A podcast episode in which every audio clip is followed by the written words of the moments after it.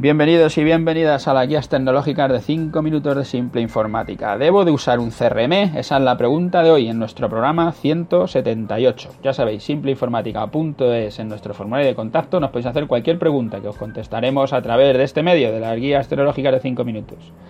Ya hablábamos en el capítulo anterior, en el programa anterior, en el 177, que nos preguntaban por la diferencia entre RP y CRM. Lo decimos así un poco a la carrera, esto es, un tema muy largo también, son temas muy extensos. Y ahora en este lo que vamos a intentar hablar es justo del, CRM, que es el CRM, ¿no?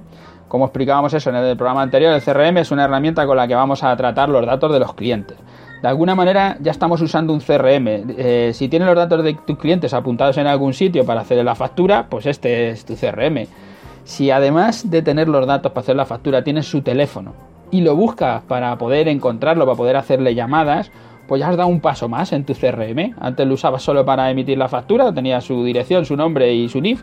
Ahora ya las apunta al teléfono. Al apuntarle el teléfono ya estás construyendo tu CRM. Lo puedes tener, como digo, en la libreta, en la base de datos, en el Excel, donde sea.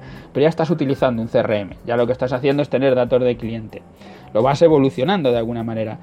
Si nos llevas escuchando algún tiempo y has decidido quedarte con el correo electrónico, que será una sabia decisión de tus clientes potenciales y de tus clientes reales, para luego poder enviarles comunicaciones a cada uno de ellos para que no se olviden de ti, para que sepan que estás vivo pues ya has hecho un CRM más profesional, ya tienes más datos, tienes su teléfono, tienes su correo electrónico y además lo utilizas porque les utilizas para el, CRM para llamar a tus clientes y lo utilizas para hacer comunicaciones de marketing. A lo mejor tienes una oferta pues, puntual de cualquier cosa y se lo envías a clientes que no te han comprado nunca, pero que te vinieron a pedir un presupuesto de alguna cosa que ahora de repente la han bajado de precio o que quieres intentar volver a venderla, yo que sé, lo que sea.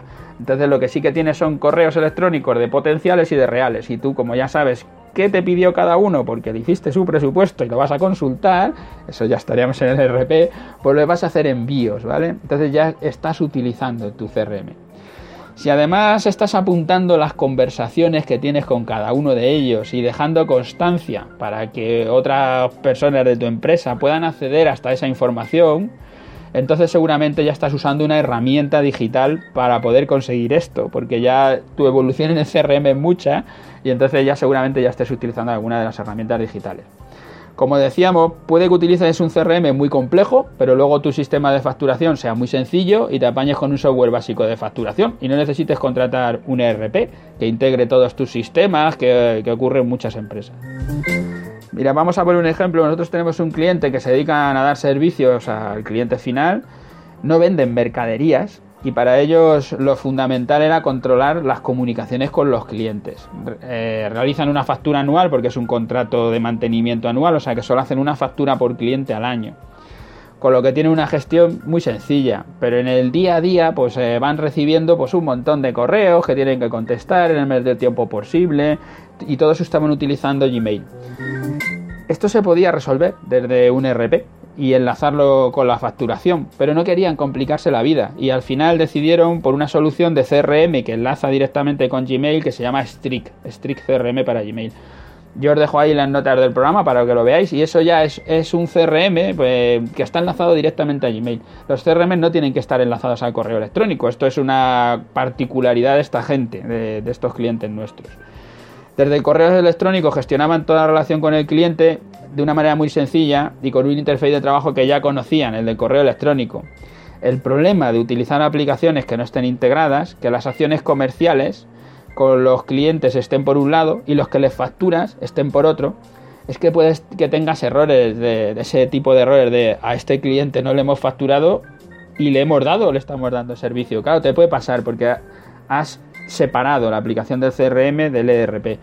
Lo mejor sería integrarlas eh, en principio, pero como el caso de, estos clientes nuestros, pues le viene mucho mejor porque es más fácil de implantar, es más fácil de, ya están trabajando sobre el correo, ya lo controlan todo, entonces es un pasito muy pequeño, pero que les da muchísimas ventajas. Otros ejemplos son unos clientes nuestros o nosotros mismos, que también nos pasa lo mismo, que el área comercial se gestiona con una base de datos, de una base de datos hecha a medida, donde controla relaciones con cliente, llamadas, visitas, donde se pagan los presupuestos al cliente al que le venden mercaderías y servicios, pero que no tienen un catálogo de productos eh, fijo. Nosotros sí lo tenemos más, pero bueno, estos clientes de los cabos no, no tienen un producto fijo porque va variando continuamente, entonces a nosotros también nos pasa, la verdad es esa. Para cada cliente, y cada cliente le van recomendando una cosa distinta. Desde aquí, desde esta base de datos, también gestionan las compras. Pero una vez realizada la compra, el resto de la gestión de la empresa se realiza desde un ERP que tiene su propio CRM, pero que no se usa por decisión del departamento eh, comercial, que prefiere usar una base de datos propia y el resto de la gestión, emitir la factura, las facturas de compra, los gastos, el almacén, todo eso ya se lleva desde el ERP, pero la, gente de, comercial se quedan por fuera. Los objetivos de venta de comercial sí se validan con la gestión, con el ERP, ¿eh? no hay que pensar que eso lo va a hacer todo, sino que luego el ERP es el que marca las cifras, es el que marca los números. Bueno, hasta aquí hoy que ya que se hacen muy largos estos capítulos cuando se habla de todo esto es que es tan complejo y tan largo.